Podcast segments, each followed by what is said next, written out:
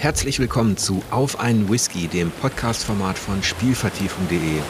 Heute begrüße ich jemanden, den ihr schon kennt, den ich sehr lange kenne und der in Folge 11 mein Gast war. Hallo Michael. Hallo Jörg. Ja, wie geht's dir denn, Micha? Ja, ich sag mal, es läuft. Ne?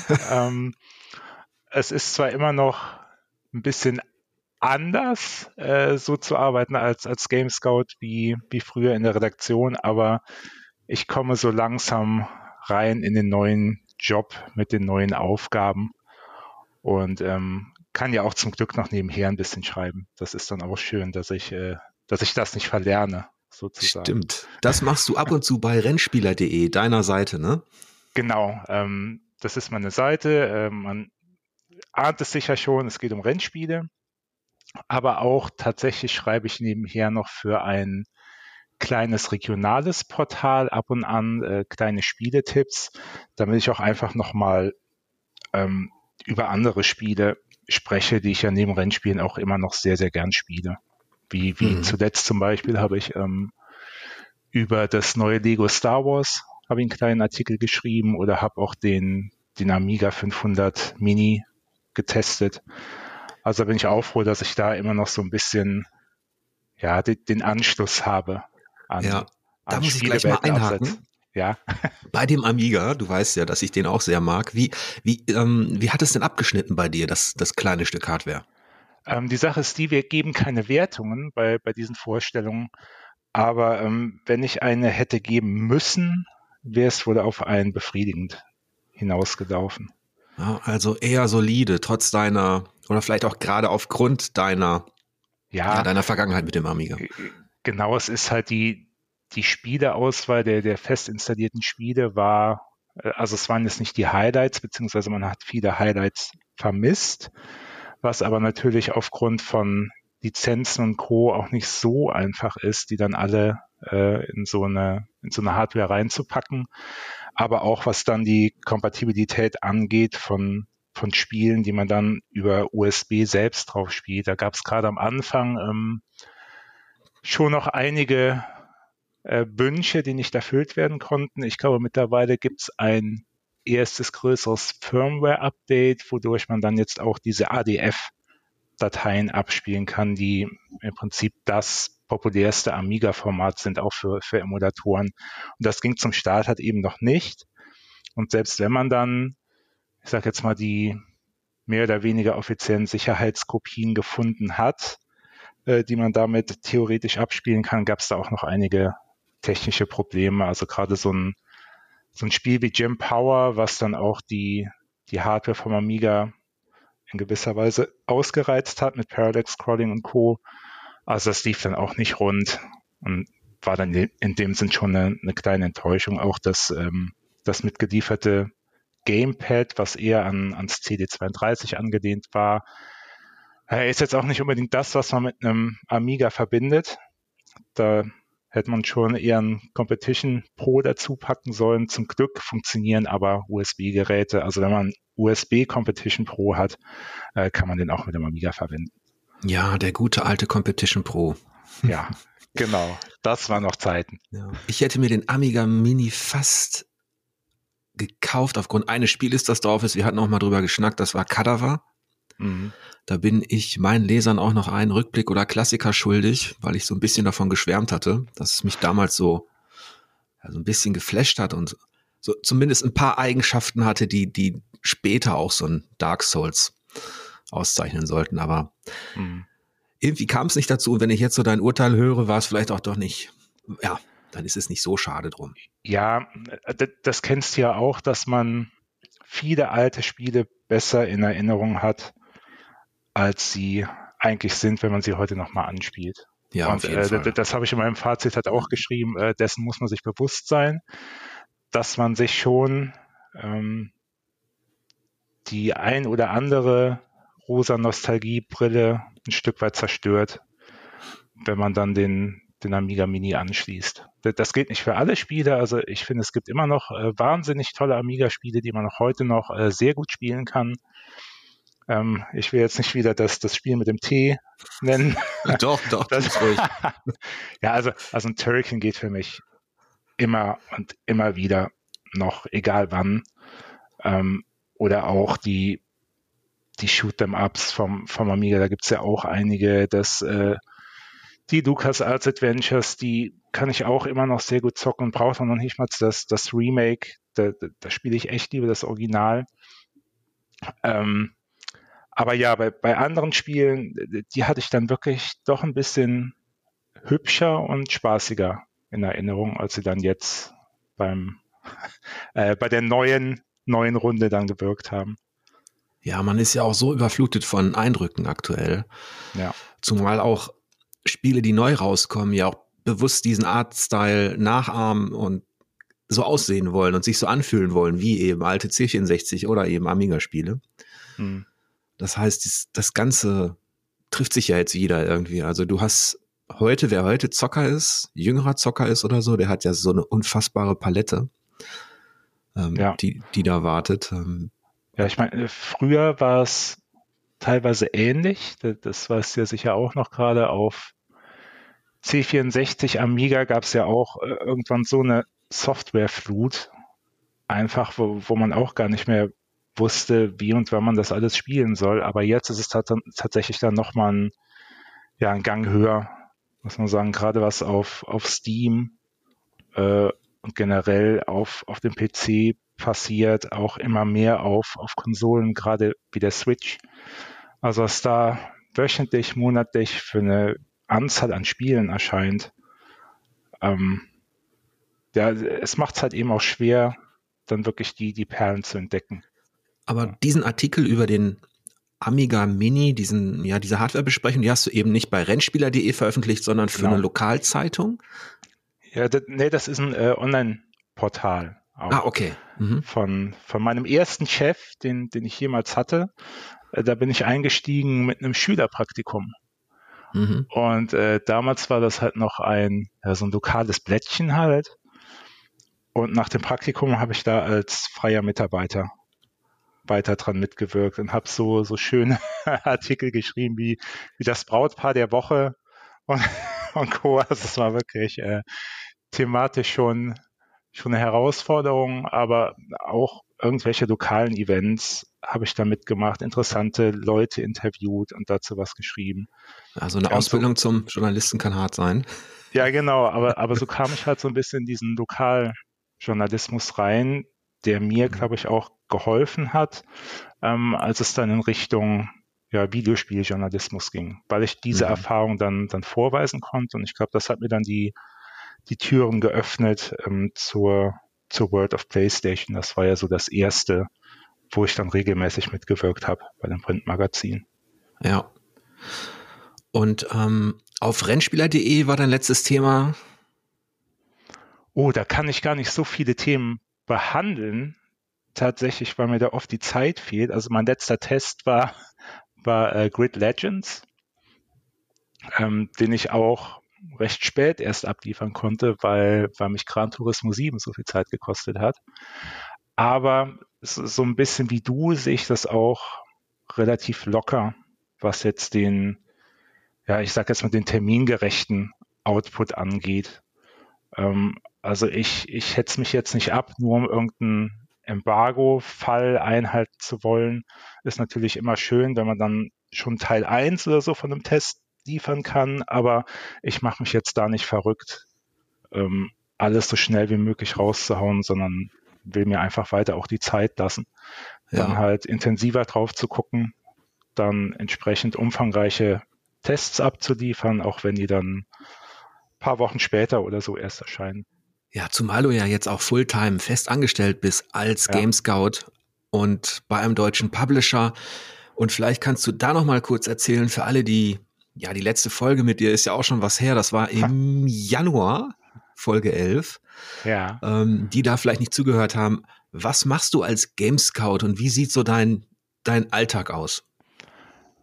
Als Game Scout mache ich relativ viel noch äh, von dem, was ich auch bei 4Players gemacht habe. Also ich ähm, suche nach, nach interessanten Spielen.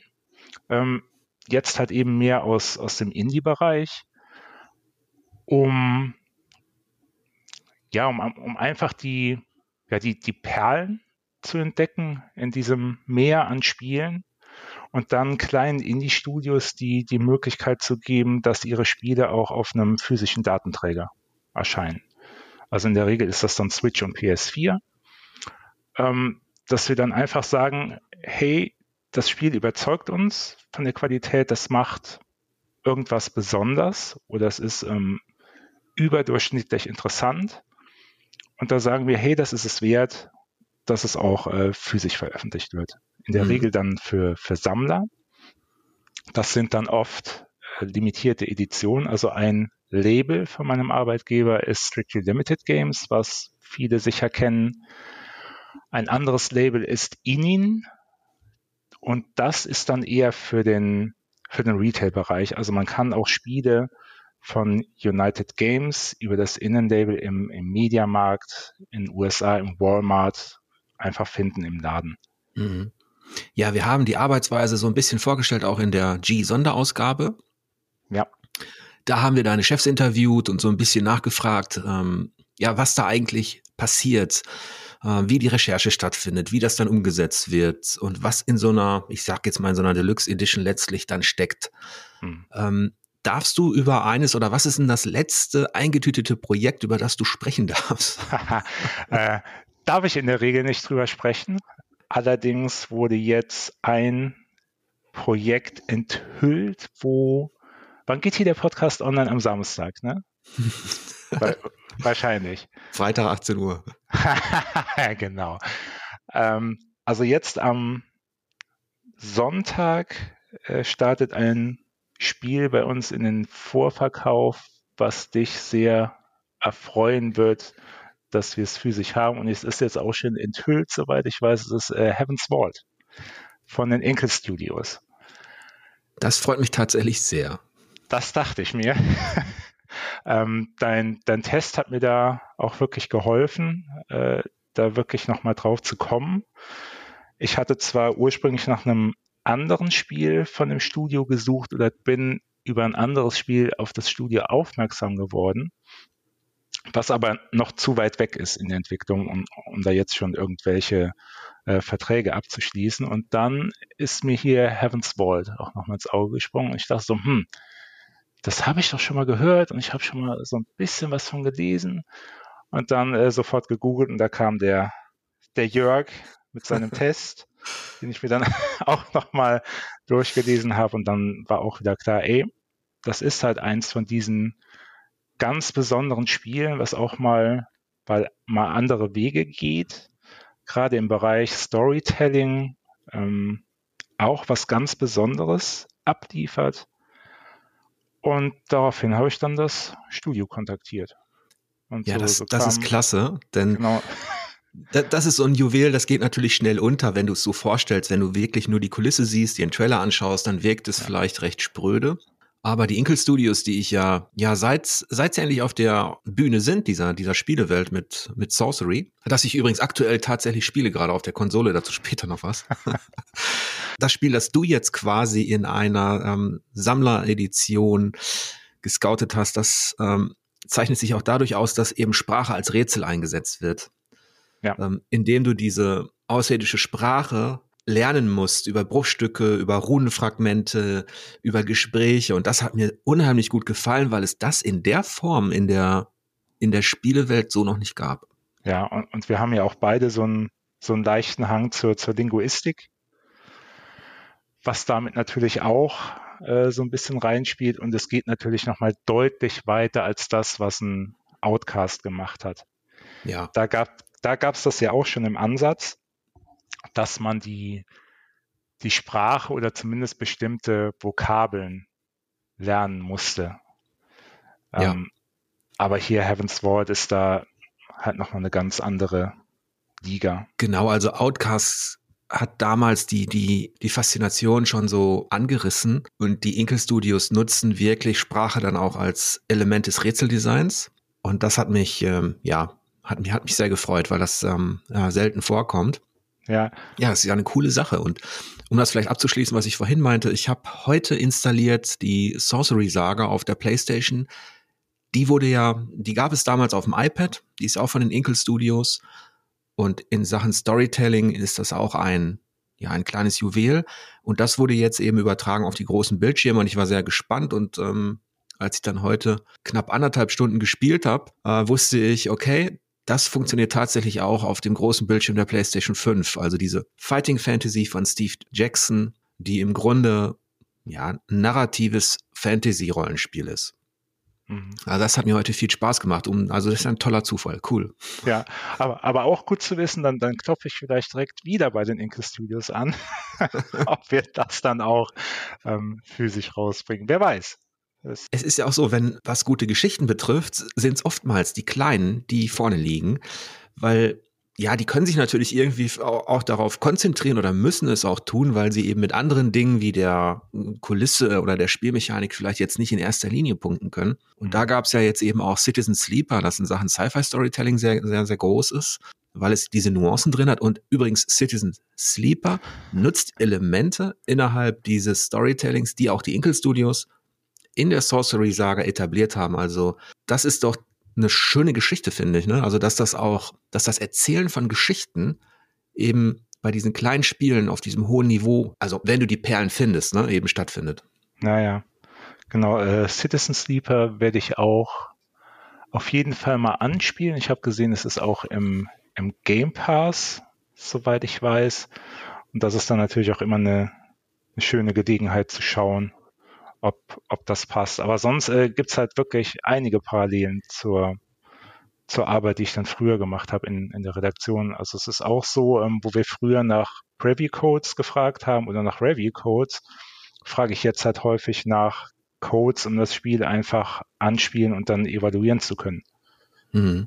Und äh, mache mir da ähnliche Notizen, wie ich es früher halt auch gemacht habe und entscheide dann äh, zusammen mit meinen Kollegen, ob, ja, ob es sich lohnt, das zu machen oder nicht. Manchmal gehen wir auch ja gewisse Risiken ein. Also Heaven's Board ist jetzt so ein Risiko tatsächlich, weil wir in der Regel schon eher, ich sage mal ganz grob, auf die 2D Pixel Action, am besten noch ein bisschen mit, mit einem gewissen Japan-Flair setzen bei der, bei der Auswahl. Aber wir wollen halt eben jetzt schon auch zusehen, unser Spektrum ein bisschen zu erweitern.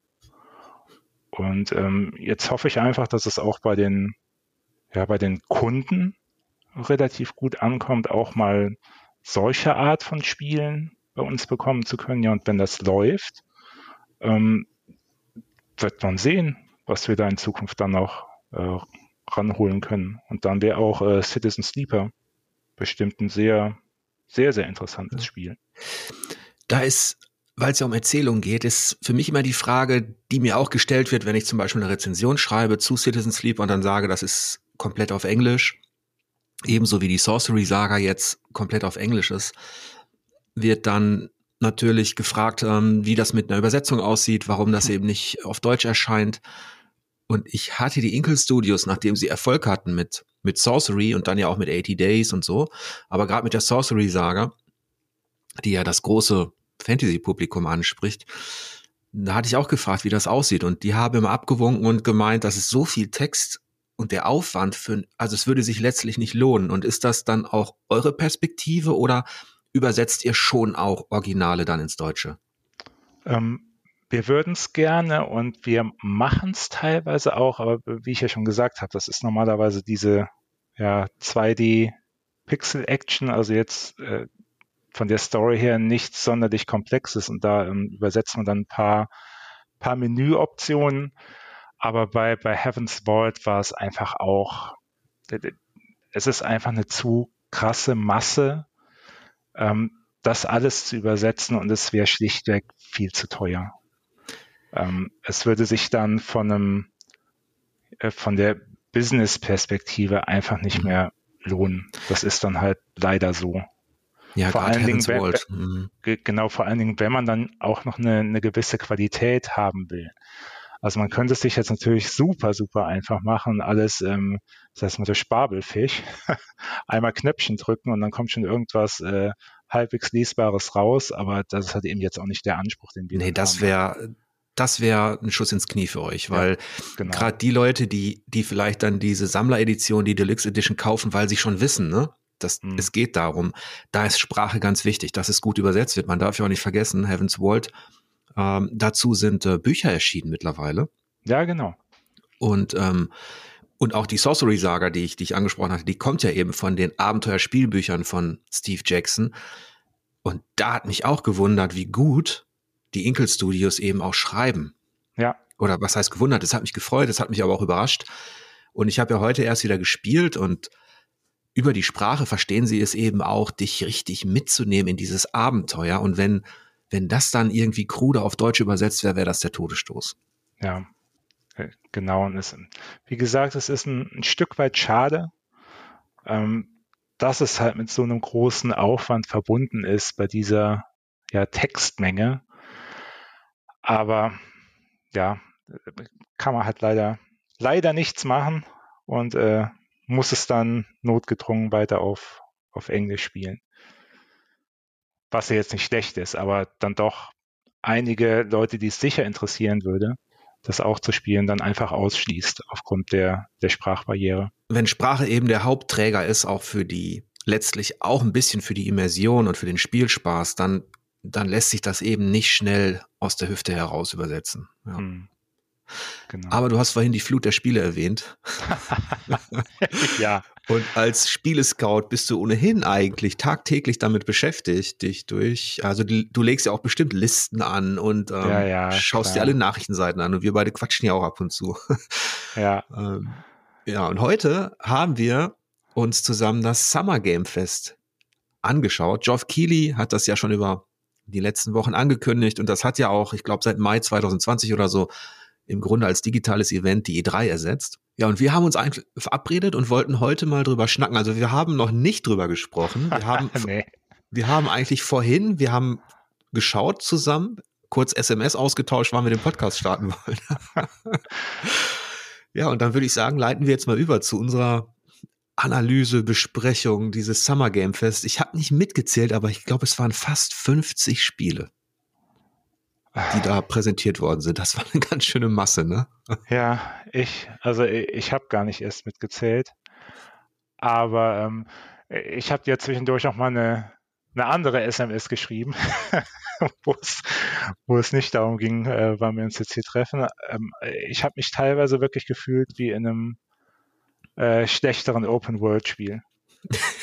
ähm, einfach diese, ja, diese schiere Masse und einfach noch mehr und noch mehr. Und irgendwann äh, lässt dann auch einfach die, die Konzentrationsfähigkeit nach. Das ist äh, so ein bisschen wie in einer Vorlesung an der Uni. Ähm, und es kommt einfach nur Bam, Bam, Bam, ein Spiel nach dem nächsten. Ich habe irgendwann sogar pausiert, mir hier Notizen zu machen, weil es einfach viel zu viel war, meiner Meinung nach. Ich habe ja mit meiner Frau geguckt zusammen weil sie einfach mal wissen wollte, was, also was, was machst du da heute? Ich so, ja, wir können auf YouTube schauen, halt Summer Game Fest, stellen neue Spiele vor, ah, cool, lass uns mal zusammen reingucken. Und als deine SMS kam, ähm, wo du, glaube ich, geschrieben hast, irgendwie so, äh, boah, ich schaff's glauben noch oder so. Ich, ich, ich habe langsam wird's echt zäh. Ja, echt zäh. Da war meine Frau auch schon im richtigen Lester-Modus. immer das Gleiche, kommt aber was anderes. Gibt es eigentlich auch Spiele für Frauen? ja, aber wir, wir, können ja mal langsam anfangen. Es war ja auch nicht alles so nee, schlimm. Um, um aber, Gottes Willen. Ja. Das, es, es gab halt diese, diese kleine Delle, wo dann auch die Augen ein bisschen schwerer wurden. Also ich habe hier auch im Dunkeln geguckt. Aber ähm, ja, ja gerade der Einstieg war ja schon noch ähm, ganz cool. Ja. Ich habe mir halt tatsächlich wie in alten Zeiten auf so einer E3-Konferenz oder so Pressekonferenz habe ich mir Notizen gemacht. Das kriegst du ja auch nicht so schnell raus. Mhm. Eine ganze DIN A4-Seite ist voll und ich habe mir damals angewöhnt bei bestimmten Dingen, also wenn es so eine Trailer-Show war oder Präsentation von einem Publisher, wo es um 10, 12 Spiele ging, dann habe ich immer ein Plus gemacht, ein Minus gemacht und, oder ein Doppelplus. Also, ja. Ich habe. Also, nee, nee, nicht okay. schlecht. Also ich habe auch hier äh, Notizen ohne Ende. Dein System habe ich leider nicht. Ähm, ich sehe nur bei, bei manchen Sachen ähm, habe ich ganz groß gähn daneben geschrieben. Also auf jeden Fall, was euch beiden recht gibt, also dir und meiner Frau recht gibt, ist auf jeden Fall Minus habe ich, glaube ich, also wenn es jetzt 50 Spiele sind, habe ich, glaube ich, bei gefühlt 45, 46 Spiele. Tut mir leid. Okay. Aber fangen okay. wir mal langsam an, komm.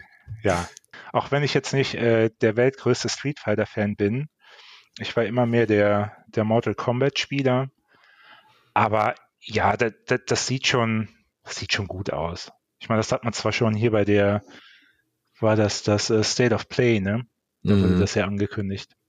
Da hat man es schon gesehen und ja, also ich hätte jetzt kein Problem in dem Sinn, äh, auch mal wieder eine, eine Runde Street Fighter zu spielen.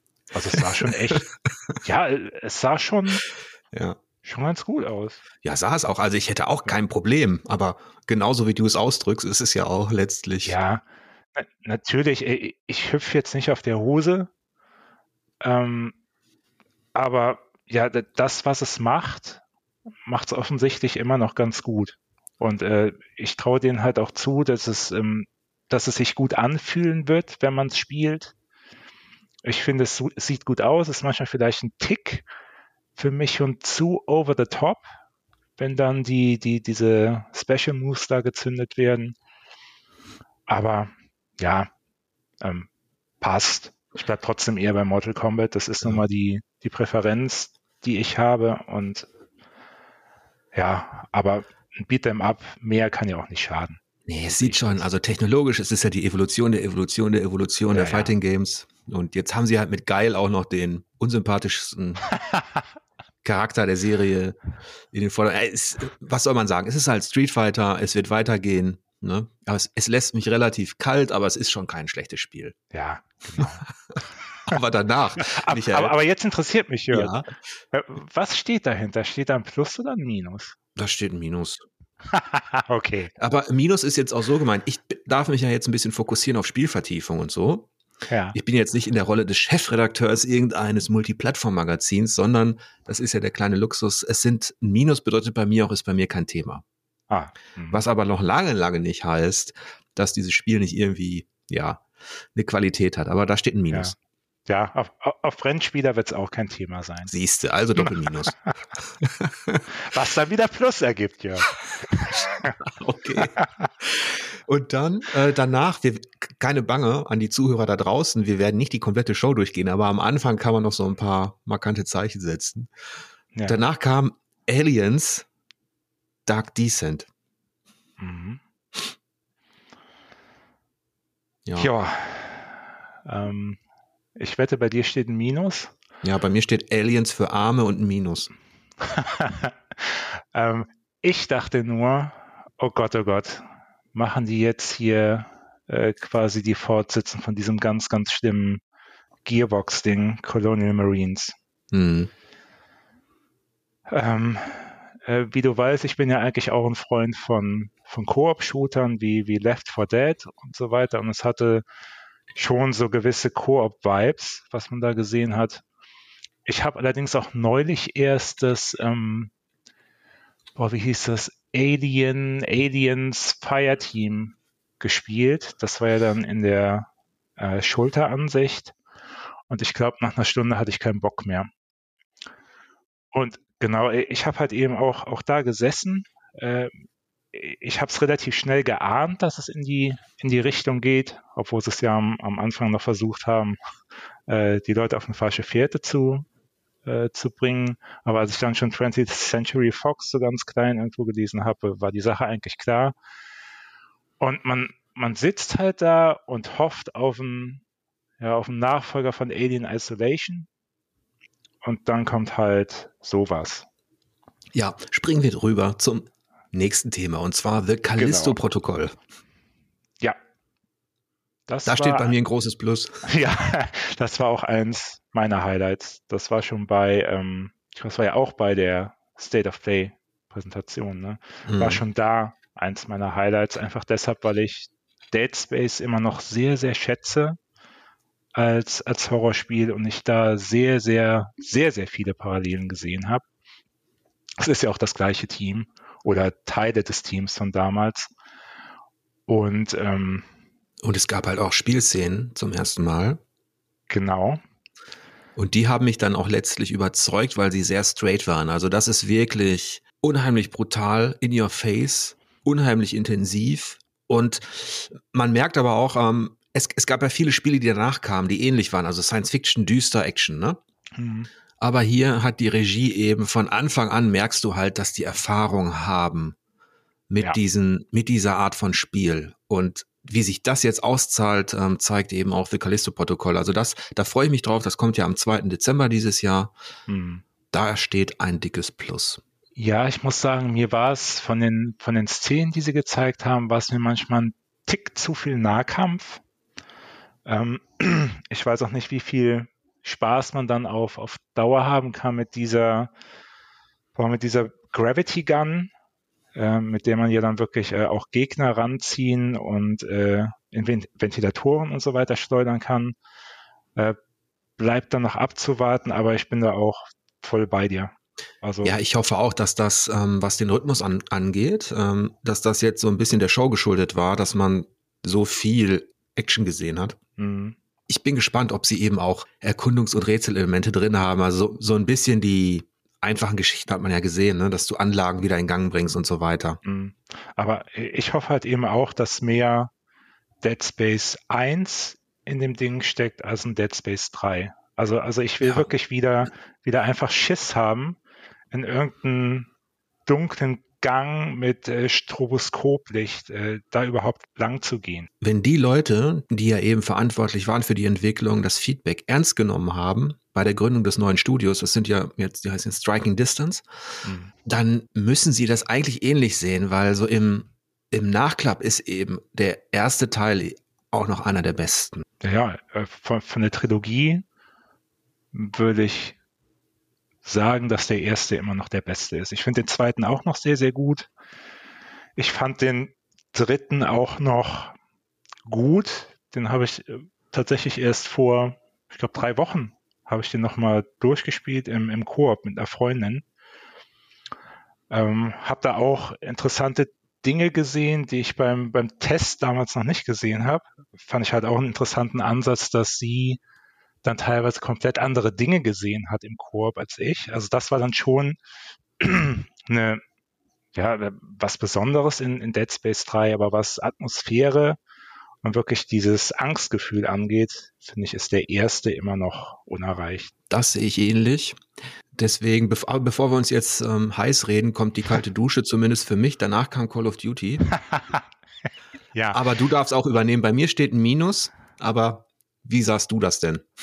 Äh, wenn ich das System machen würde, würde bei mir Plus stehen. Einfach deshalb, weil, das weiß ich auch noch, ich, ich mag die Call of Duty-Reihe immer noch. Vor allen Dingen die, die Spiele von ähm, Infinity Ward, weil ich das einfach als Hören aus, Action, äh, cool inszeniert, also wie, wie einen guten Actionfilm sehe ich das einfach. Ich denke da nicht großartig drüber nach. Ich, ich mag die geskripteten Sequenzen, die, die man auch wieder ziemlich deutlich gesehen hat. Oh ja. Und äh, ja, es ist halt für mich ein interaktiver Actionfilm, der ja cool inszeniert ist. Äh, beim letzten Modern Warfare hat mich der, der Sound begeistert hier mit meiner Surround-Anlage. Es ist halt ein schönes Showcase-Ding was ich immer mal wieder spiele, also die Kampagne jetzt. Multiplayer brauche ich nicht, bin ich auch zu schlecht für, muss man einfach sagen. Ich mache mal ab und an eine Partie Warzone, das, das reicht dann. Aber ja, natürlich ist Call of Duty mittlerweile, es führt jetzt nicht mehr zu, zu Jubelstürmen, wenn man es schon so lange kennt, aber es ist jetzt immer noch eine, eine Reihe, die ich privat weiterspiele. Ich mag ja auch gerne Shooter, so ist nicht, aber diese, mit dieser Reihe werde ich einfach nicht mehr warm. Ähm, mir hat das nur ein Gähnen entlockt, zumal diese Schiffsszenen mich dann wieder an das gute Metal Gear erinnert haben, an den Einstieg, du erinnerst dich. ja, hat, ich, ja, ich, hatte zwei Déjà-vus. Ich hatte einmal auch hier den äh, von, von Metal Gear Solid 2, den Tanker. Richtig. Und, und habe mir da auch manchmal gewünscht, das Spiel wäre ein bisschen mehr wie, wie Metal Gear, auch mal ruhig sein, schleichen. ähm, und an Uncharted 4 muss ich kurz denken, an das, äh, an den Einstieg, wo man da auch mit, mit Sam auf dem Boot unterwegs ist ja. und zu der Insel fährt. Okay, machen wir weiter. ja, das war schnell. Flashback 2, das müsste dich zumindest interessiert haben, oder? Ja, klar, hätte ich auch nicht mit gerechnet. Also das war, war eine positive Überraschung. Wie es dann am Ende wird, muss man sehen. Aber ich bin auf jeden Fall froh, dass ähm, das jetzt wieder aus der, der Versenkung geholt wurde. Was ich mir auch in meinem neuen Job jetzt hätte vorstellen können. Ja, bei mir ähm, steht auch ein Reflex Plus. Mhm. Tatsächlich. Ja. Man konnte noch nicht viel sehen, ne? Und das ist immer so eine Sache. Aber auch, dass es dann jetzt schon im, im Winter kommt. Ähm, ja, das hat mich auch gewundert. Genau. Von Micro-Eats, das ist es wieder. Ja, mal sehen. Ja. Aber dann, Michael, dann kam Witchfire im Early Access, der Fantasy-Shooter aus Polen. Ja. Serious Sam im Fantasy-Universum. Da ging es äh, langsam los, dass ich mich geweigert habe, weiter Notizen zu machen. Okay, machen wir weiter. Dann kam eine Neuankündigung. Es waren ja einige dabei. Das, man muss ja auch sagen, das war vielleicht das Positive. Zum einen gab es Spielszenen, teilweise zum ersten Mal, und zum anderen eben auch Neuankündigungen. Eine davon war dieses Fort Solis von Black Dark Car Games, von der Unreal Engine inszenierte Science Fiction. Hm. Da kam Troy Baker und Roger Clark auf die Bühne, ne? Ja. Ja. Ich fand's vom, ganz kurz vom, vom Szenario fand ich es eigentlich recht interessant. Aber ich muss sagen, ähm, so langsam ist der Punkt erreicht, wo ich Trey Baker nicht mehr, nicht mehr hören kann. Ähm, ich glaube, das, das hat er ja selbst schon mal vor ein paar Jahren gesagt, ähm, dass er mittlerweile in so vielen Spielen gecastet wird. Ich meine, er kann zwar auch verdammt viel machen mit seiner Stimme. Er klingt als, als Joel schon anders als in, in einem Death Stranding. Aber das ist mittlerweile so der, der, der erste Reflex, den ich habe. Wenn ich Troy Baker sehe, denke ich, oh, nee, nicht schon wieder. Mhm. Wir werden darauf nochmal zurückkommen. Mhm. Es ging weiter mit, also da hat, glaube ich, Sandra auch zum ersten Mal gesagt, ähm, gibt es eigentlich nur noch Science Fiction? Das habe ich mir auch notiert. Und das hat ja Jeff Keighley sogar auch irgendwann gesagt. Man, man hat das Gefühl, im Moment ist Science Fiction der heiße, heiße Scheiß. Äh, ja. Ob das jetzt, keine Ahnung, was mit, mit Dune zu tun hat, habe ich da auch schon mal kurz gedacht, mhm. dass das jetzt halt eben wieder so, ja, so Vogue ist. Science Fiction, geil, rockt, müssen wir jetzt alle wieder so machen. Aber ja, ich weiß genau, was, was du meinst. Es ist die Angst vor Elden Ring und Fantasy. das kann natürlich nee. auch sein. Aber ähm, Scherz beiseite, dann kam ja Routine.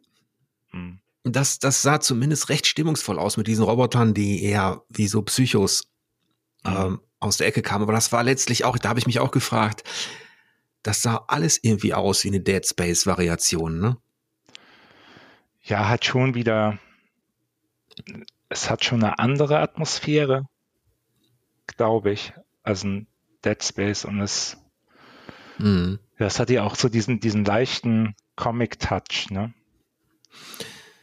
Ja, es war ein bisschen, es ging mehr Richtung, vielleicht Richtung psychologischen Horror. Man kann ja auch nicht so viel hineindeuten, wenn man da nur so ein paar Szenen sieht, die, ich fand das Art Design auch ganz gut. Ja, aber es war eben, nachdem man ähm, Aliens Dark Descent, Callisto-Protokoll ja, ja. gesehen hat, dann Fort Solis, dann Routine, waren ähnliche Szenarien. Ne? Es hat mich ein bisschen, oh Gott, ich komme jetzt, glaube ich, nicht auf den Spielenamen. Ähm, das war auch so ein, genau, Soma. Ach, Tatsächlich. Soma war es. Okay, ja, das habe ich tatsächlich ja. besprochen. Das fand ich auch richtig gut. Daran hat es mich jetzt zwar nicht erinnert, aber ich weiß, warum es dich erinnert hat. Mhm. Ähm, denn, wie gesagt, man hat nur ein paar Szenen gesehen und es war wieder Science Fiction. Ja. Es wirkte ein bisschen, ein bisschen ruhiger als die anderen und na, mal gucken. Mhm. ja, dann kam The Rock. Wo ich mir ein ganz großes WTF ja. aufgeschrieben habe. Da, da, dachte ich dann wirklich, Leute, Was ist denn das für eine Show, bitte? Ja. Warum muss jetzt, ich meine, The Rock ist ja cooler Typ und so. Und ich nehme ihm auch ab, dass er, dass er ab und an mal zockt. Aber was zum Geier soll denn jetzt diese Filmvorstellung von DC in dieser Show? Und dann noch ich, so ein Scheißfilm. ja gut, DC ist jetzt noch eine, eine andere Geschichte. Äh, ich kann es ja kurz sagen, nach, nach The Batman habe ich für mich persönlich beschlossen, dass das der letzte DC-Film war, den ich mir im Kino angeschaut habe. Ich fand es ganz schrecklich, alles. Sein Auftritt, der Energy Drink, der Film. Ja, ja. Da springen wir drüber, da steht ein doppelfettes Minus. ja, genau. Aber es hätten auch Doritos sein können. okay. Ja, das stimmt. Die sind ja nicht per se schlecht, da hast du recht. Jetzt machen wir ein bisschen schneller. Ja. Ähm, dann kam irgendwas mit Outriders World Slayer, dann kam Nintendo ja. Trailer, Splatoon, irgendwie Cuphead für Switch. Was mich nur ein bisschen gewundert hat, äh, ja. möchte ich kurz einhaken, dass für, für Outriders jetzt überhaupt noch irgendwas kommt. Also ge gefühlt war das bei mir schon tot, als es äh, veröffentlicht wurde. Und ich habe es auch neulich noch versucht anzuspielen, weil wie gesagt, ich mag ja eigentlich Koop. Aber es ging dann auch sehr schnell einfach nicht. Äh, dann kam Fall Guys, kommt am 21. Juni gratis für Switch, Xbox, PC, PlayStation.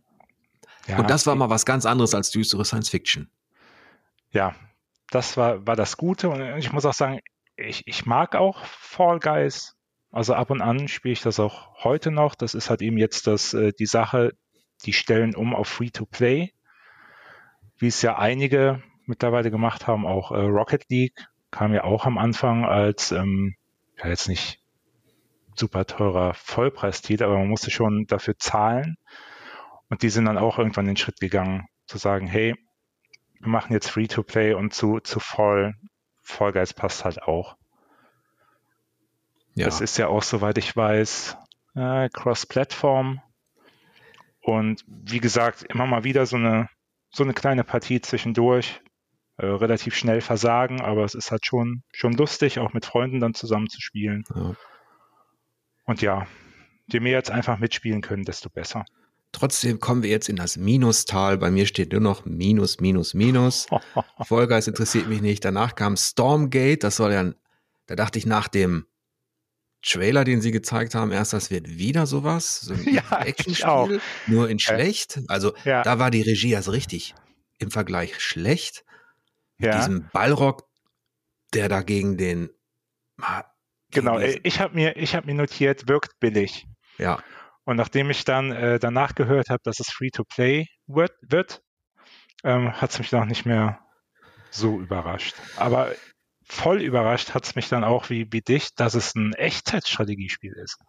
Ja, von Leuten mit äh, Blizzard-Erfahrung, ja. Frost Giant Studios soll 2023 kommen, Koop haben, aber auch Free-to-Play, wie du sagst, 3 gegen 3. Ähm, nee, danke. Ja, mich hat's jetzt auch, auch nicht angemacht. Also dann haue ich lieber nochmal hier ähm, Command Conquer rein und freue mich und, und ist gut. Ja.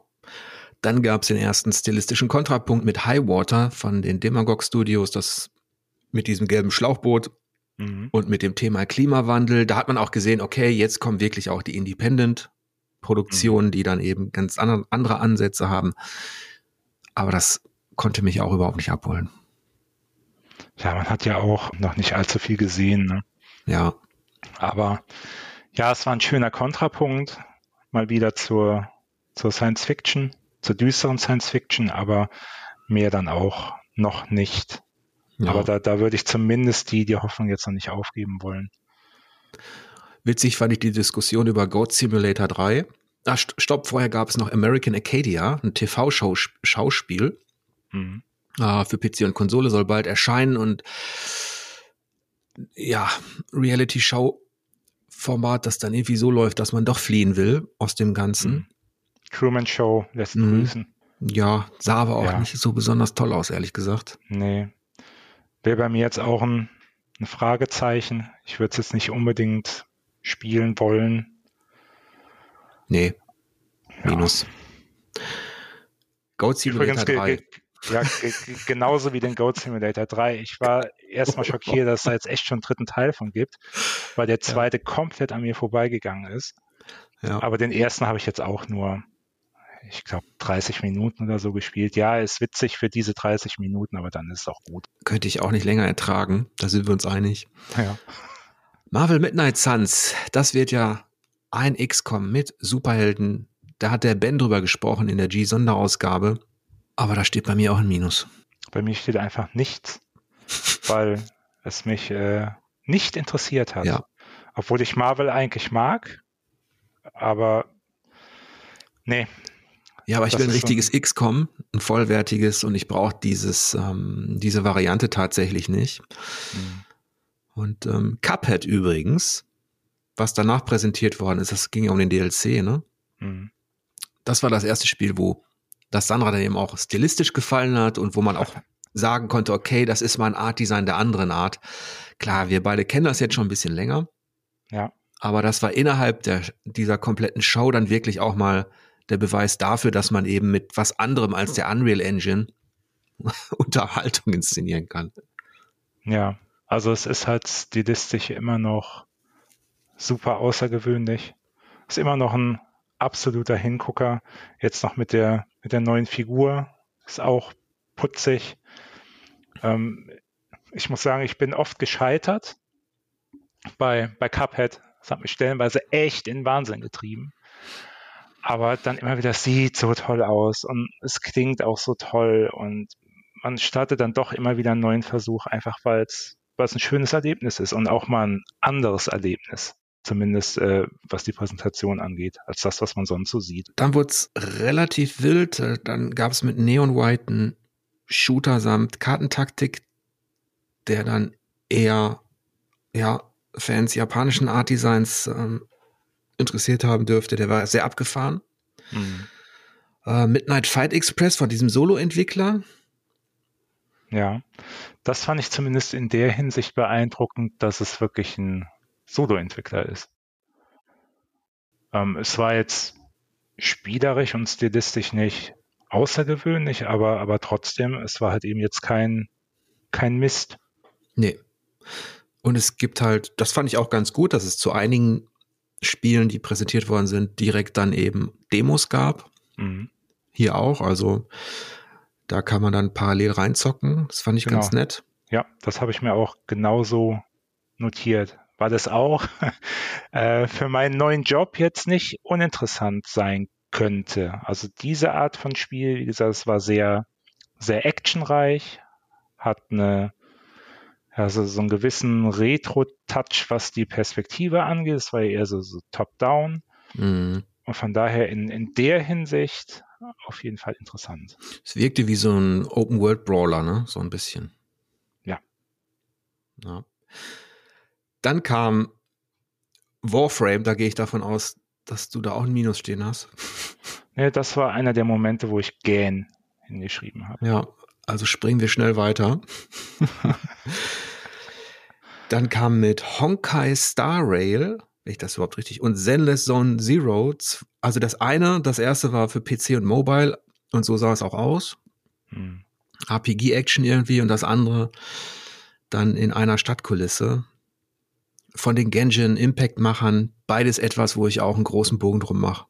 Ja, ich auch. Das war übrigens der Moment, wo dann auch äh, Kidi meinte, oh ja, wir haben äh, viel Weltraumsachen hier heute. Mhm. Was ja auch wieder in dieses äh, Sci-Fi-Szenario ging. Ja. Und ja, das war dann auch der Moment, ich glaube, ab, ab Warframe habe ich da mal ein bisschen abgeschaltet. Das ist ja auch so, ich mag ja Japan und ich mag die Kultur und ich mag auch die Vielfalt im Art Design. Aber das ist bei mir auch so eine komplette Blockade dann, wenn ich das sehe. Da hätte ich gar keinen Bock drauf, das ja. zu spielen. Und ähm, aber ehrlich gesagt auch nicht auf die Teenage Mutant Ninja Turtles. Hm, ja, hm, nun. also da wurde ich zumindest mal wieder ein bisschen wach, als okay. ich dann den, den äh, Pixel-Look gesehen habe und ja, ich weiß auch nicht, ob ich es lange spielen würde, aber es hat mich zumindest wieder ein, ein Stück weit abgeholt, auch weil ich äh, damals als Kind habe ich mir auch ab und an mal die Serie angeguckt und die, die Turtles waren schon, schon cool. Ja, ich fand die auch cool. So. Und es war auch wieder ein bisschen retro, aber ich müsste es heute, das ist das, wahrscheinlich wird es mir da ähnlich gehen wie bei dir mit dem Amiga Mini. Ich müsste das jetzt auch nicht nochmal spielen. Mhm. Ähm, klar, sechs Player Koop. Krieg mal sechs Leute zusammen dafür. ja, aber ja. wenn du die dann mal zusammenkriegst, ne? Dann ist geil. Ja. ja, dann kam wieder so ein, äh, so ein, so ein Mischmasch. Ich habe jetzt auch, da habe ich tatsächlich dann auch mal kurz ausgesetzt und Genau, also zumindest bei, bei Humankind hätte ich gedacht, das ist doch was für ein Jörg. Humankind hat bei mir ja nicht so eingeschlagen tatsächlich. Ich fand es eher solide, befriedigend. Ah. Es konnte mich nicht so abholen wie zum Beispiel Old World, das als Fake-Strategie, finde ich, viel stimmungsvoller ist. Ah. Und ich habe ja dieses, ähm, die haben ja vorher Endless Space 2 gemacht, das fand ich viel besser. Ja. Aber interessanterweise, und das war dann eine, zumindest eine positive Nachricht, deswegen steht da ein kleines Plus, wird ja Humankind eben auch für Konsole umgesetzt. Mhm. Und jetzt verrate ich dir was in meinen ersten Notizen dazu. Ich habe es ja nicht rezensiert. Ähm, das war ja in unserer schwierigen Phase damals, ne, wo alles so in die Brüche ging. Und ich habe dann ja. überlegt, ob ich, ich ob ich das vielleicht noch für Spielvertiefung rezensiert, habe mich dann eher für Old World entschieden, weil es einfach besser war.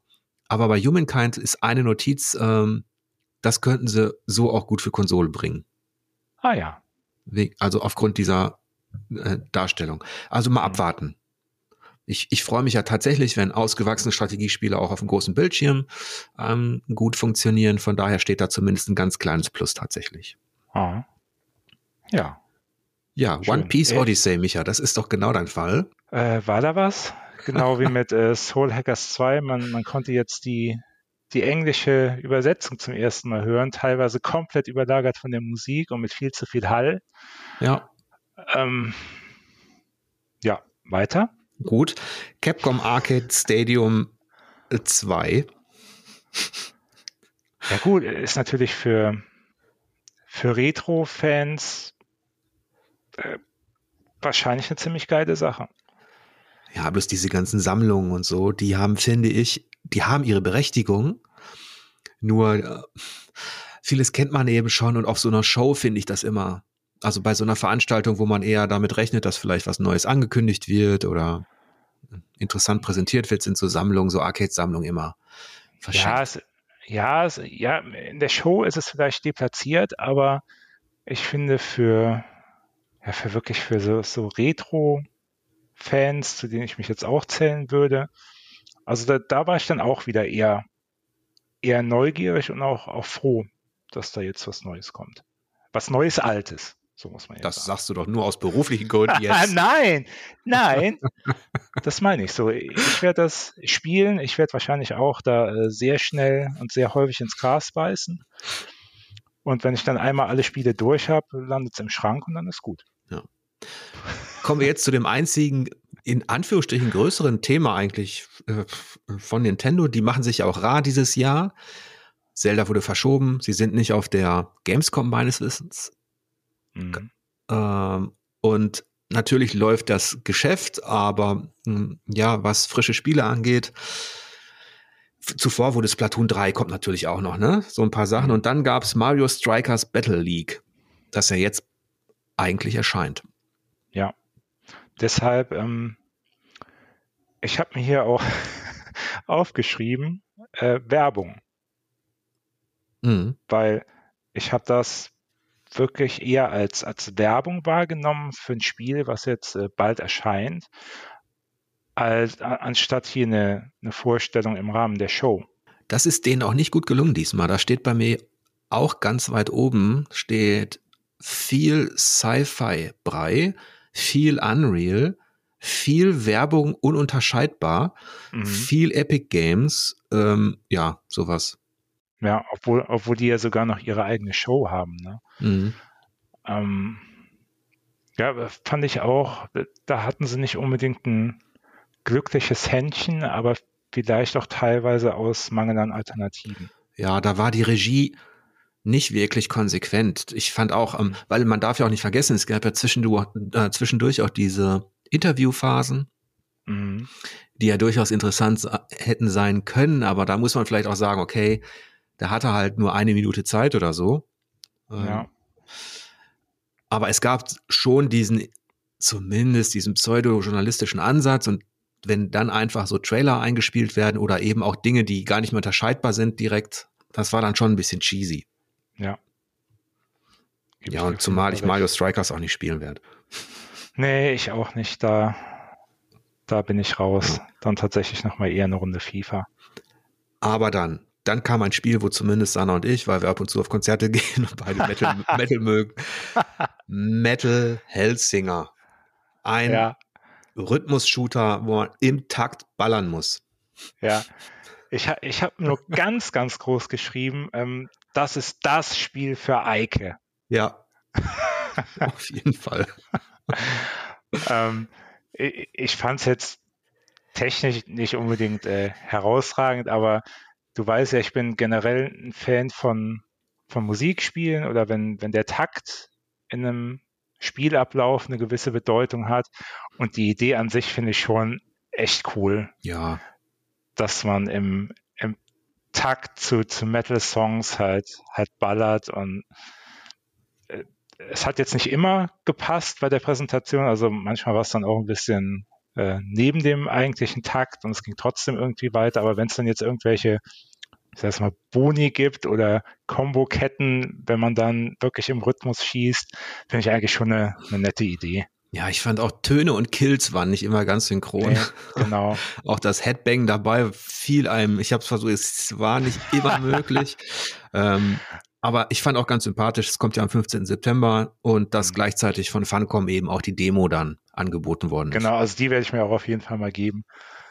Und dann, dann mal gucken, ob, ob Spiel und Musik dann wirklich so gut zusammenpassen, wie, wie es zusammenpassen ja. sollte. Dann kam zumindest ein Spiel, wo ich mir vorstellen kann, da du ähnliche auch immer besprochen hast und ganz ähm, interessiert dran warst, mit The Quarry, ein Horror-Adventure, Teenie-Horror mit Entscheidung. Ja, das werde ich auch besprechen. Tatsächlich wieder für das, äh, zumindest für das lokale Portal. Ähm, äh, wie heißt es eigentlich? Das habe ich vorhin vergessen, nicht zu fragen. The Quarry. Ach so, nee, das lokale das Portal. Portal ähm, das heißt aktuell for you. Also okay. ist auch wieder eine 4 drin im, im Namen. Mhm. Und das ist wirklich ähm, ja ein lokales Portal, was alles Mögliche aus der, aus der Region abdeckt. Aber da finde ich eben auch dein Amiga Hardware. -Test. Ja, genau. Okay, das hatte ich nämlich vorhin noch ein Fragezeichen notiert, weil ich das vergessen hatte. Mhm. Ja, ja, The Quarry. Ja, äh, werde ich machen. Ich freue mich drauf. Ich hoffe, ähm, und es wird ja auch von einigen schon so gesagt und wahrgenommen, dass das eigentlich Until Dawn 2 ist, also der geistige Nachfolger von, von Until Dawn. Also alles mal wieder auch ein bisschen größer.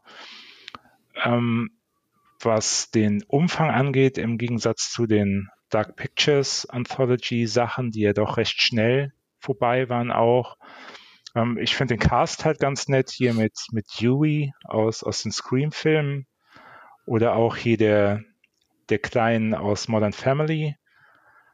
Ähm, ja, du kennst meinen Geschmack und, und der trifft es halt voll. Auch dieses äh, Horror-Slasher-Szenario, vielleicht noch mit einer Prise Humor. Ja. Was ja auch in einem, in einem Trailer ganz gut rüberkam. Und ähm, ja, kann kommen. Freue mich. Da steht bei mir auch ein Plus. Mhm. Zumal ähm, ich das auch mit Sandra spielen könnte, die fand es auch interessant. Als ich ihr dann sagte, dass man eben dann auch Entscheidungen treffen kann, das wurde ja nicht so ganz deutlich, finde ich. Ja, und vor allen Dingen, du wirst es ja auch mit Sandra zusammenspielen können. Ich weiß nicht, ob das schon zum, zum Start, nee, ich glaube, die mussten den Koop-Modus verschieben. Der wird nachgereicht. Ja, dann machen wir es, dann spielen wir es später, ja. Genau, was schon drin sein könnte, es gibt auch den, den Filmabend-Modus. Den gab es zumindest bei den äh, Dark Pictures Sachen. Das ist halt eben ganz nett. Ich glaube, das kannst du sogar zu fünf oder sogar mit noch mehr Leuten spielen. Und da wird einfach äh, der Controller weitergereicht. Also ihr legt dann am Anfang fest, welcher Spieler welche Charaktere in der Geschichte übernimmt. Und dann wird halt eben, während ihr das spielt, gesagt, so, jetzt ist Sandra dran. Ja. Und es ist halt dann wirklich wie ein interaktiver Filmabend. Mhm. Ja, vom Horror ging es dann Richtung Fantasy. Die war, wie gesagt, nicht so oft zu sehen. Dann gab es mit Nightingale etwas, wo ich Crafting Game hörte, dachte ich, oh nee. Bei, dann, bei, bei mir ging es schon los, als ich prozedural hörte. Ja. dann, dann haben sie aber, haben sie es irgendwie geschafft, mich zumindest einigermaßen neugierig zu machen mit diesem Kartensystem. Und ge genau da haben sie mich endgültig verloren. Ja. Ich, ich bin noch nicht ganz sicher, warum mich das neugierig macht, aber letztlich, also am Anfang geht es ums Überleben, da Holzhacken und so. Ich meine, sowas hat man auch schon hundertmal gesehen, da hätte ich jetzt nicht so viel Bock drauf. Mhm. Aber dann kannst du irgendwann Karten kreieren und dann öffnest du Portale. Aus den Portalen kommen irgendwelche Monster, die dich wieder vor neue Herausforderungen stellen. Ich weiß auch nicht, ob das was wäre, was mich jetzt richtig äh, gut unterhält, aber zumindest war ich mir nicht sicher, soll ich ein Plus machen oder ein Minus. Ähm, ja, das, das Konzept wirk, wirkte zumindest relativ innovativ und frisch. Und das Art-Design war jetzt auch nicht so ganz, also es war schon interessant. Aber wir haben abwarten. Hm. Ja. Aber dann wurde es wieder, dann gab es wieder richtig Science Fiction, düster, Gore, mitten rein mit Warhammer 40k Dark Tide, Wobei, wobei du, du hast Saints Row vergessen. Was habe ich vergessen? Saints Row, den Reboot, den man auch, äh also ich habe ihn relativ schnell abgehakt. Ja, da will ich auch nicht drüber reden. Okay, dann weiter. Boah, Warhammer. das scheiße. das war eine Freakshow. Ich hasse, ich, ich mag ja es ist ja nicht so, dass ich manchmal grundsätzlich ein Genre ablehne, wie zum Beispiel Open World Action. Hm. Aber es gibt so Titel innerhalb der Open World. Also Saints Row geht gar nicht. Kann ich nicht schaffen. Ja, aber bei, bei mir war halt eher das Problem, äh, die haben ja wirklich diesen, diesen äh, Charakter-Editor in den Vordergrund gerückt, dass du äh, die deine Traumfigur da basteln kannst. Du kannst dich selbst nachbauen. Das sind die geilsten Tools, die es gibt und, und überhaupt. Und ich bin halt eben so eine Art von Spieler, ich will das gar nicht. Ich will einfach ähm, einen geil kreierten Charakter vorgesetzt bekommen, den ich dann spielen darf. Ja, aber du kannst dich doch dann da komplett ausdrücken, Michael. Ja, genau. Das ist immer wieder das Argument. Ich bin ja auch, wenn ich denn mal ein Rollenspiel spiele, äh, nehmen wir Mass Effect oder Action-Rollenspiel. Die haben ja auch einen, einen wahnsinnig umfangreichen Editor in Mass Effect. Ich spiele natürlich mit der Figur, die du auf dem Cover siehst. Wenn ich gut gelaunt bin, äh, spiele ich dann vielleicht auch mal einen weiblichen Shepard.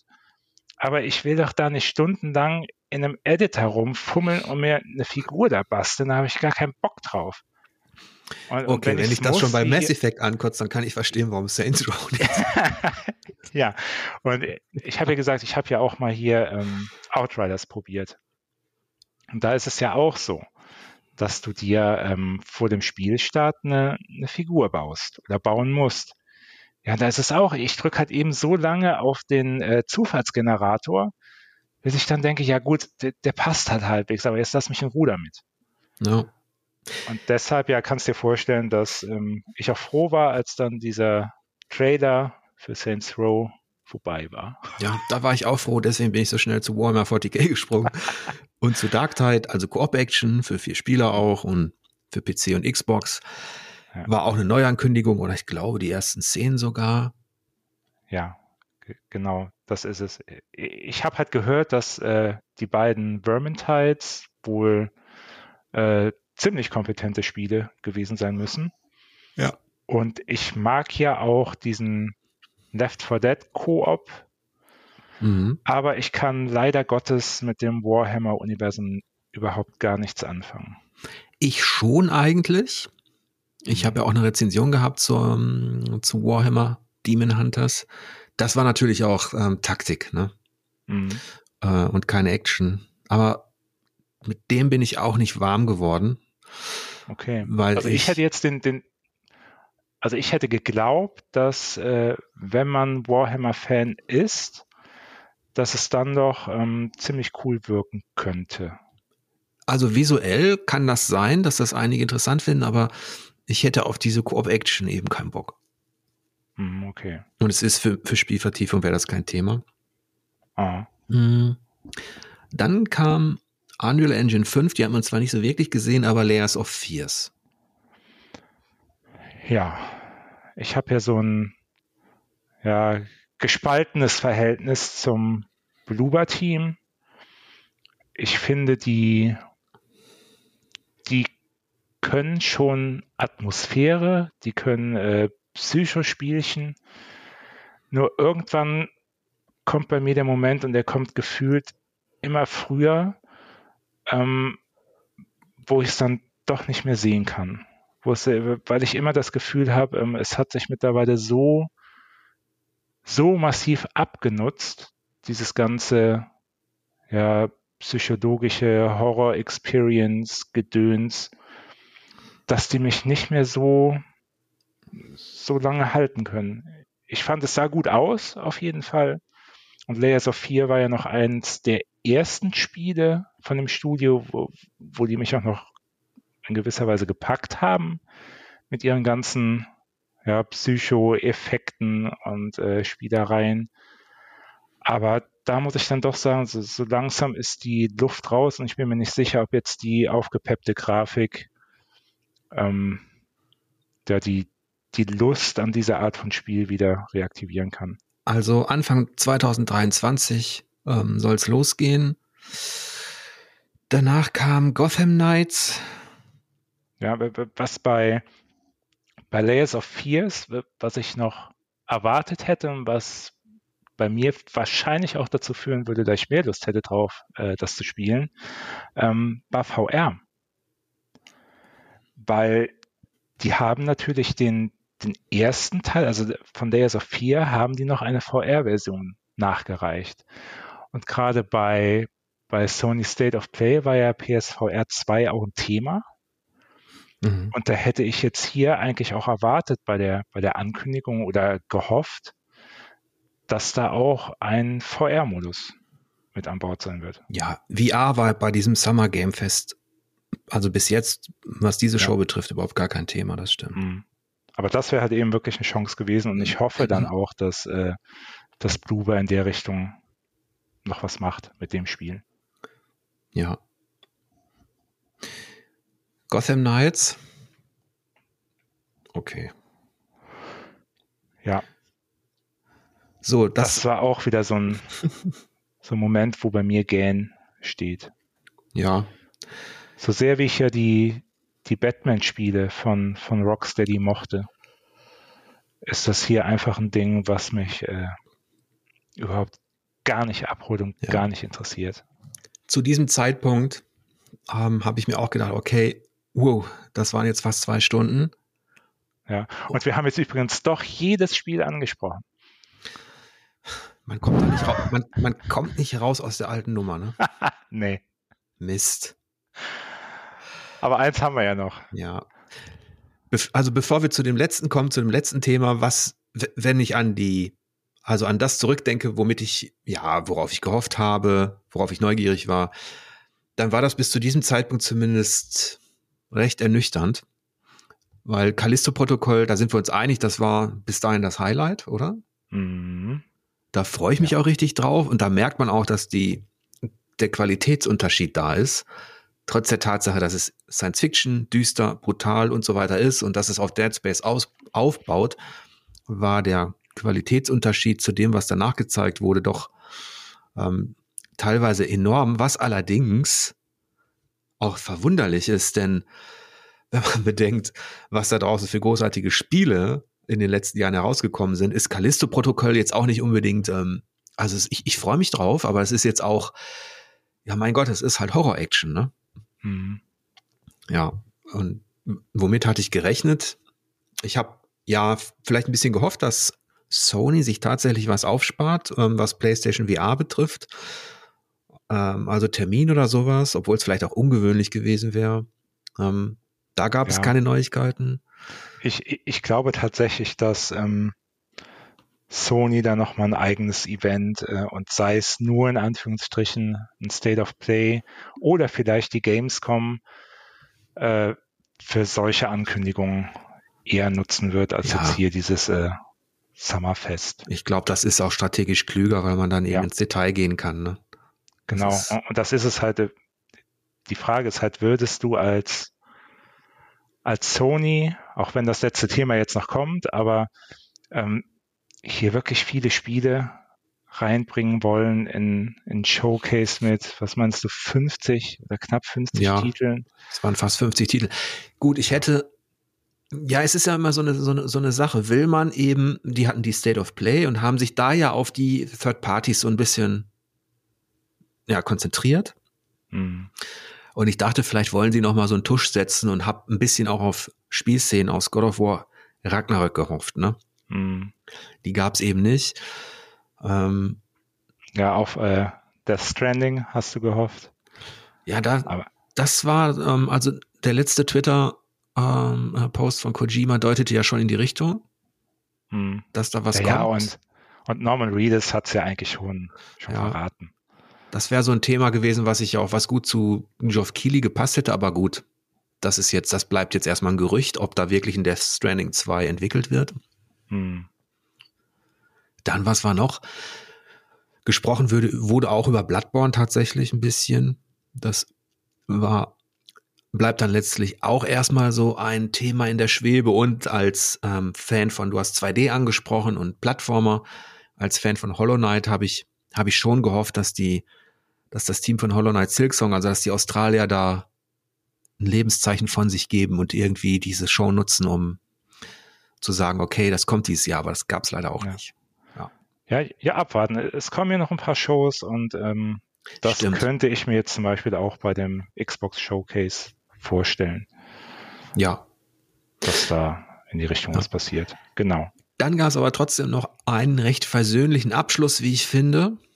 Ähm, yep. Und zwar, ja, es gab, wenn man so möchte, einen Doppelpack von The Last of Us, ne? Gerade zu der ersten Ankündigung gab es jetzt bis auf dieses äh, Artwork oder war es schon ein Screen aus dem Spiel? Ne, ich glaube, es war ein Artwork. Ne? Gab es noch nicht so viel zu sehen.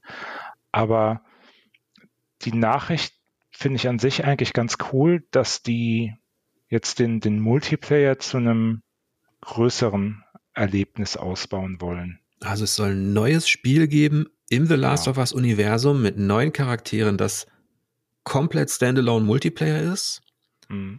Es soll laut Neil Druckmann sehr, sehr groß sein. Es soll eine ähm, Story haben. Es soll nicht nur um Action gehen. Ja. Und am Ende habe ich ihn nicht ganz richtig verstanden, ob er meinte, es gibt 2023 Neuigkeiten dazu oder ob es 2023 erscheinen soll. Ich habe ihn so verstanden, dass es 2023 Neuigkeiten dazu geben wird. Ja. Und dass die schon noch ein bisschen brauchen. Aber da habe ich dann auch wirklich die Hoffnung, dass Naughty Dog es schafft, äh, Multiplayer und, und Story miteinander zu verbinden. Was eigentlich bisher, also mir fällt jetzt spontan niemand ein, der es so geschafft haben könnte. Also, dass ich ein, ein, ein Multiplayer-Spiel auch mit einem Story-Fokus spiele, fällt mir jetzt spontan nichts Großes ein. Ja, es gibt immer nur so partielle Geschichten, die man dann ja. zusammen spielt und erlebt, aber Naughty Dog ist durchaus zuzutrauen. Ich gebe zu, als ich das erste Mal, als er sagte, ähm, New Standalone Multiplayer, war bei mir eher so, ach, hm, muss das denn sein? Aber als er dann ein bisschen ins Detail gegangen ist und das also in Schwärmen geriet, ich meine, was soll er auch machen? Mhm. Aber trotzdem habe ich die Hoffnung, ähnlich wie du, dass, also Naughty Dog ist es zuzutrauen, dass sie eben mehr, viel mehr als das machen, was die, was die anderen bisher im erzählerischen Bereich halt da angeboten haben. Ja. Ja. Die, die, die große Frage für mich ist noch so ein bisschen, in, in welche Multiplayer-Richtung das gehen wird. Ich meine, Koop kannst du, also das ist ja relativ einfach, sage ich jetzt mal, das mit einem Story-Spiel zu verbinden oder mehr Story reinzubringen. Das ist eigentlich ganz lustig, weil, meine Freundin von mir schon häufiger gemeint hat, oh, hier Last of Us, Uncharted, das sind alles so tolle Spiele, aber ähm, die würde ich dann auch gerne zu zweit spielen wollen und erleben wollen. Und ähm, wenn das jetzt der, der Anspruch ist an, an Naughty Dog, denn sich, also das Ziel, was sie sich selbst gesetzt haben, dann fände ich das halt eben auch richtig geil. Nur wo ich mir noch unsicher bin, ist die Sache, ob die auch versus Multiplayer damit reinbringen wollen. Und dann wird es natürlich gefährlich. Das ist alles noch offen. Ich glaube, da hat Neil Druckmann auch bewusst noch keine Schlagwörter gesetzt, mhm. die das, ähm, ja, die, damit man diese Schublade nicht aufmachen kann. Mal sehen. Ähm, ja. Und ähm, also das war das eine. Neues The Last of Us mit Multiplayer-Fokus, das in der Welt spielt, aber eben auch nicht mit den der, denselben Charakteren, sondern wenn ich das richtig verstanden habe, parallel halt an einem anderen Ort in Amerika mit neuen Figuren. Genau, ja. Ja, und dann das ähm, The Last of Us Remake. Da ist er ein bisschen drauf eingegangen. Ne? Das kommt ja am 2. September. Ja. Für PlayStation 5 und PC.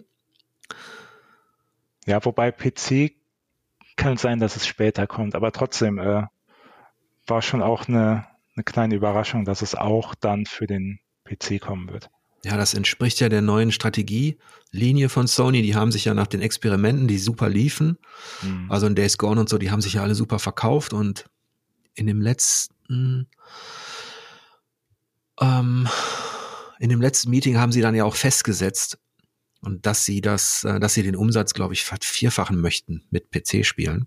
Ah, okay, ja. Und da ist natürlich so ein ähm, The Last of Us Remake, wenn man das erreichen möchte, nicht so verkehrt.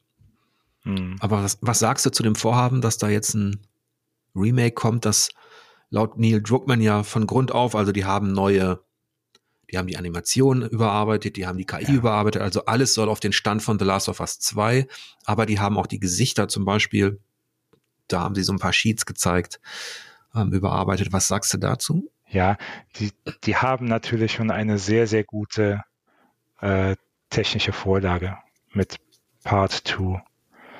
Ähm, vom Gefühl her würde ich sagen, es kommt eigentlich zu früh, weil ich The Last of Us jetzt noch nicht als ein so altes Spiel wahrnehme, was jetzt schon unbedingt ein, ein Remake brauchen würde. Zumal die ja auch schon ein, ein Remaster gemacht haben. Ähm, also das ist so die, die eine Seite, das eine Gefühl, dass, ähm, ja, dass die Zeit jetzt eigentlich noch nicht reif wäre für, für dieses Remake. Auf der anderen Seite, natürlich will ich das spielen. Äh, Last of Us mit der Technik vom, vom zweiten Teil ähm, maßgeschneidert für die PS5. Hm, ja klar, will, will ich haben. Ähm, und man hat ja auch gesehen, dass auch der, der DLC wird auch ein Bestandteil sein von einem Remake, der auch eine, eine echt schöne Geschichte erzählt zwischen äh, Ellie und ihrer Freundin Riley. Ähm, ja, kann kommen. Ja, es Und ist natürlich auch, spielen. Als Spieler, als ich gesehen habe, dass zum Schluss also Neil Druckmann auf der Bühne ist, habe ich mir auch, da dachte ich kurz, oh, wenn der jetzt sagt, was Naughty Dog als nächstes macht und ähm, als nächstes großes neues Projekt und dann vielleicht noch ein bisschen was gezeigt wird, dann war da, dann war das ein toller Abend. ja. Dann war das die Überraschung, auf die ich gehofft hatte. Ähm, andererseits aus strategischer Sicht ist es natürlich verständlich, dass Sony versucht, aus dieser etablierten Spielwelt, die ja auch so viel, ja, so viel Eindruck hinterlassen hat, gerade mit dem zweiten Teil jetzt, ne? Mhm. Ähm, und das, das kommt ja auch noch hinzu. Ich hatte vom Doppelpack gesprochen, aber eigentlich war es ja ein Triple, denn es ging ja auch um die TV-Serie. Mhm. Wenn man bedenkt, dass die auch noch in Produktion ist und dass es ja da genau um Joel und Ellie geht und ähm, dass man da auch noch Dinge braucht, um die PlayStation 5 zu verkaufen, dann ist es, ähm, dann ist es schon ja sehr verständlich, warum äh, Sony da vielleicht jetzt gefühlt zu früh dieses Remake macht. Ne? Ja, auf jeden Fall. Worauf ich halt zumindest ein Stück weit hoffe, ich, ich glaube, irgendwo gelesen zu haben, dass ähm, gesagt wurde, dass die TV-Serie ähm, in manchen Momenten vom Spiel abweicht, was, was die Story angeht. So, und von diesem Remake würde ich mir jetzt eigentlich wünschen, dass da vielleicht auch der eine oder andere weitere oder neue Handlungsstrang, vielleicht nochmal eine neue Location, was auch immer dazukommt. wie es Capcom ja zum Beispiel damals bei dem ersten Resident Evil Remake gemacht hat, was für den GameCube rauskam. Mhm. Da war ja auch viel identisch, aber es gab dann doch diese, diese eine Neuerung, da, da war dieses eine komplett neue entstellte Monster, was man mhm. zu seiner Hütte da verfolgt hat, was es vorher halt eben überhaupt noch gar nicht gab in dem Original Resident Evil. Und da habe ich dann zumindest so ein bisschen den Wunsch, dass, ja, du, hast es ja häufiger bei Remakes. Dadurch unterscheiden die sich ja auch von einem Remaster oft, dass da schon noch mal irgendwas Neues, anderes dabei ist, was es dann noch inhaltlich ein bisschen vom, vom Original abhebt. Wenn ich Neil Druckmann richtig verstanden habe, ist das vielleicht sogar wahrscheinlich, er wurde da nicht ganz konkret, aber er hätte ja darauf hingewiesen, dass bei den Dreharbeiten zum Beispiel, dass da Dinge zwischen Spiel und TV-Serie durchaus hin und her gegangen sind. Hm. Oder ähm, dass man versucht hat, das, was diese, was die Schauspieler halt da angeboten haben, dann auch wieder zu projizieren ins Spieldesign tatsächlich. Oder jetzt ist die Frage, meint er damit einfach nur Animationen und bestimmte Bewegungen und, und also, sowas? Also so, genau so habe ich es tatsächlich verstanden, dass die, die Technik damals einfach nicht weit genug war, diese ganzen Nuancen in, in der Mimik ähm, einzufangen und dass es jetzt halt möglich ist. Und deshalb sehen die Figuren halt auch so viel besser aus. Und zumindest war Troy Baker auch wieder da, das hatten wir ja angedacht. ja. Genau, aber äh, die, die zwei, die gehören einfach, einfach zusammen. Mhm. Das sind Joel und, und Ellie.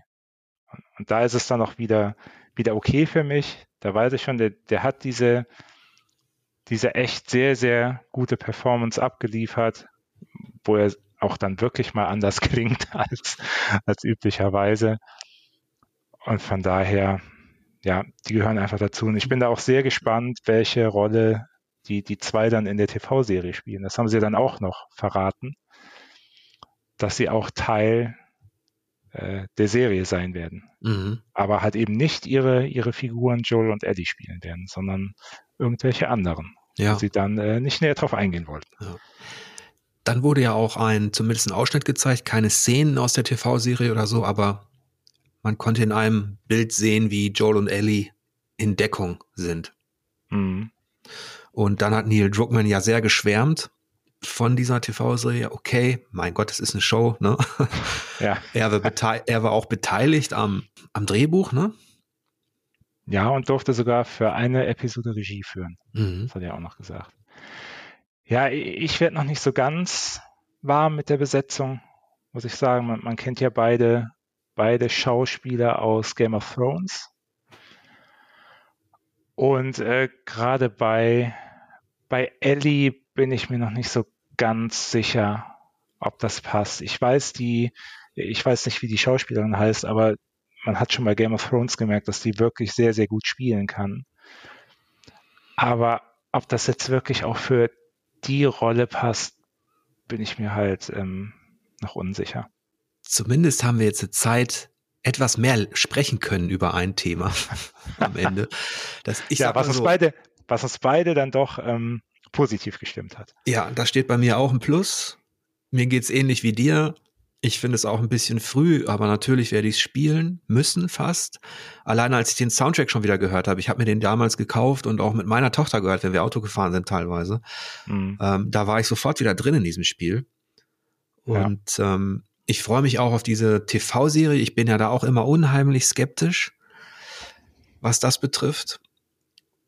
Aber ich, ich, ich hoffe auch, dass Naughty Dog da wirklich Wort halten kann. Insofern, Neil Druckmann hat ja gesagt, dass sie allerhöchste Qualität anstreben auch, ne, hinsichtlich der Regie und so weiter. Und wenn man ja, sich anschaut, da, ja. Genau, und da ist ja auch das Team äh, dahinter, was auch die grandiose äh, Tschernobyl kurz Miniserie gemacht hat. Ja.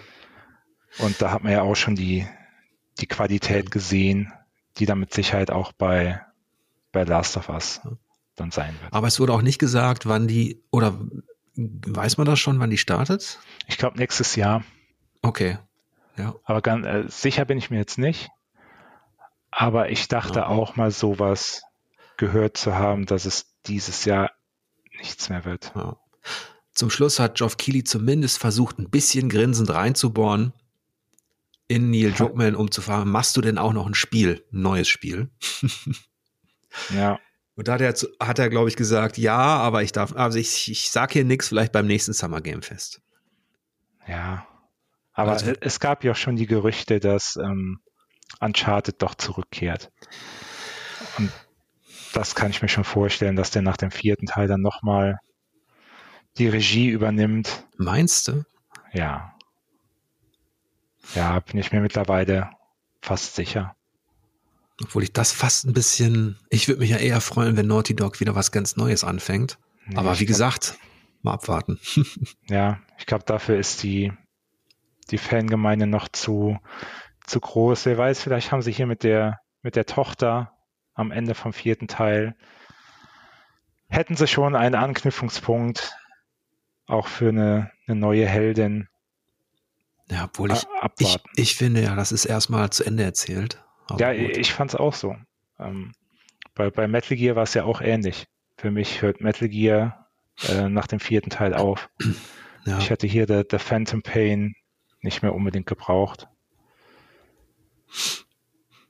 Und militärtaktisch hat mir das Spaß gemacht. Ja, ich weiß. Aber es war eine Endlosschleife, das stimmt. Ja, und von, von der Geschichte her, es war für mich jetzt kein großer Mehrwert mehr. Und äh, das ist so ein bisschen wie bei, bei Indiana Jones. Ja. also gefühlt. Den, den vierten Film hätte ich auch nicht äh, unbedingt gebraucht. Jetzt bin ich mal auf den fünften gespannt. Ja. Aber eigentlich äh, ist Indiana Jones für mich eine Trilogie. Und Metal Gear endet mit Teil 4. Es gibt ja noch Death Stranding, das gab es zwar nicht beim Summer Game Fest. Wenn man das zusammenfasst, im Grunde, es fing an mit ähm, Callisto-Protokoll und hörte auf mit The Last of Us. Ja. Das, das waren eigentlich die, die beiden dicken positiven Ausrufezeichen. Ja. ja. Und dafür hat er zwei Stunden gebraucht. Ja, ähm, der Status der Spielebranche aktuell, es gab natürlich jetzt auch diese elendlange Corona-Zeit, ähm, wo alles ausgefallen ist an Messen und Präsentationen. Trotzdem gab es natürlich viele tolle Spiele gefühlt. Aber wenn, mhm. wenn man das Summer Game Fest jetzt mal nimmt, ist das dann unterm Strich doch eher mager, ne? Ja, wie gesagt, ich hatte ja schon noch ein paar paar mehr äh, geistige Pluszeichen als du, aber ja, es ist halt, vielleicht liegt es auch ein Stück weit daran, dass wir schon so viel einfach gesehen haben. Ähm, auf der anderen Seite ist es ja jetzt auch so, ein, ein altes Spiel, eine Neuauflage von einem alten Spiel begeistert uns mit am meisten, was in gewisser Weise dann auch schon, schon Bände spricht. Genau. Es ist so, dass ich vielleicht einen Tick mehr tatsächliche große Premieren erwartet hätte oder Ankündigungen. Hm. Aber wenn man bedenkt, was alles auf das Jahr 2023 verschoben worden ist, also sowohl jetzt von äh, Bethesda an Starfield ähm, als auch in Zelda und ein paar andere Sachen, hm, dann liegt es eben wahrscheinlich auch daran, dass das jetzt so so eine Zwischenphase wird. Ja, und, und du darfst halt nicht vergessen, der, der Xbox und Bethesda Showcase kommt halt noch. Da glaube ich schon, dass vielleicht noch das ein oder andere, vielleicht eine Ankündigung kommen wird. Dann vielleicht auch mal die ersten Szenen aus dem Indiana Jones Spiel von, von Machine Games. Äh, vielleicht gibt es wieder irgendwelche äh, Beben, wenn Microsoft, keine Ahnung, äh, Square kauft oder Sega kauft oder sonst wen kauft, ähm, dass ich da schon noch mit interessanten News rechne und vielleicht auch mit, mit netten Ankündigungen. Ja, und wenn wir ehrlich sind, was wir beide ja jetzt merken, du sowohl beruflich als eben auch privat teilweise oder ich auch, ist ja, dass man diese wahren Perlen wie jetzt nimm mal Citizen Sleeper. Das war auf keiner Show. Und das kommt einfach. ja. so aus dem Nichts. Und da glaube ich, ähm, hat dieses Jahr natürlich auch noch Potenzial. Ne? Also gerade bei einigen Independent-Spielen, die jetzt überhaupt gar keine Rolle spielen, das darf man auch nicht vergessen, das waren jetzt 50 Spiele, pro Monat kommen raus zwei bis 300. Ja, ja, ja.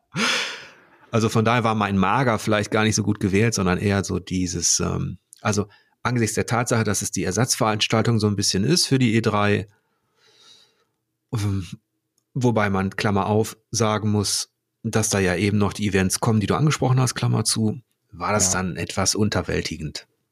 Ja, ja, das trifft sich hin. Das ist immer ein schönes Wort für, für solche Veranstaltungen, wo es dann schon ein paar echt schöne bis nette Sachen zu sehen gab, aber es dann halt auch wirklich diese Momente gab, wo man, wo man dachte, ey Leute, ähm, das muss ich jetzt nicht unbedingt sehen und es grenzt schon fast an, an, an Zeitverschwendung. Und? Also Stichwort The, The Rock. Ja. Und was man auch sagen muss, wenn man bedenkt, dass das ja jetzt schon das Jahr auch ist, der, ja, der Unreal Engine 5, oder die zumindest jetzt anläuft richtig, hat man da auch noch nicht die großen Unterschiede gesehen. Ja, wo, wo, wobei ich das auch mittlerweile, muss ich ehrlich sagen, gar nicht mehr so unbedingt erwarte. Also die großen Sprünge, die wir damals noch gesehen haben, ich sage jetzt mal zwischen PS2 auf, auf PS3, ähm, ich glaube, die wird es in der Form auch gar nicht mehr so unbedingt geben die sind mir mittlerweile auch gar nicht mehr so wichtig. Ich merke das immer häufiger, wenn ich dann die, die aktuellen Spiele dann zocke auf, auf PS5 oder der, der Series X. Und ähm, eigentlich fast immer, wenn ich die Wahl habe zwischen dem äh, Qualitätsmodus und dem Performance-Modus, wähle ich in der Regel immer den Performance-Modus. Weil mir das mittlerweile einfach so viel wichtiger ist, dass die, dass, dass die Steuerung flutscht, dass das alles super smooth ist und da brauche ich da jetzt nicht ein paar ja, bisschen höher aufgelöste Texturen, ähm, dass es dann ein Tick schicker aussieht, sondern mir geht es dann wirklich eher um das, das Spielgefühl, was oft von der besseren Performance einfach profitiert. Ja, ich, ich wähle immer den Qualitätsmodus. Da bin ich noch so ein Opfer der alten Voodoo-Zeit, der Grafikkartenzeit, wo ich mir auch Grafikkarten einfach geholt habe, damit es möglichst super aussieht. Und da war mir das egal, ob es geruckelt hat oder nicht. okay. aber, aber ich spiele auch nicht kompetitiv. Also von daher. Achso, nee, nee, das mache ich ja auch selten. Aber ja. ich merke es halt immer wieder, wie, äh, wie mir diese hohe Bildrate entgegenkommt. Einfach beim, beim, beim Spielgefühl. Wenn ich ehrlich bin, wechsle ich aber auch. Also bei Bosskämpfen zum Beispiel, Demon's Souls oder so, Elden Ring oder sowas. Ähm, Aha. Also wenn wenn es wirklich hart auf hart kommt, und ich kenne den Boss jetzt schon, also ich weiß, wie der aussieht. Aber ich brauche unbedingt diese, diese, diese eine Sekunde oder ich bilde mir ein, dass ich die brauche, dann spiele ich Bosskämpfe tatsächlich auch lieber im Performance-Modus. Okay. Äh, interessant.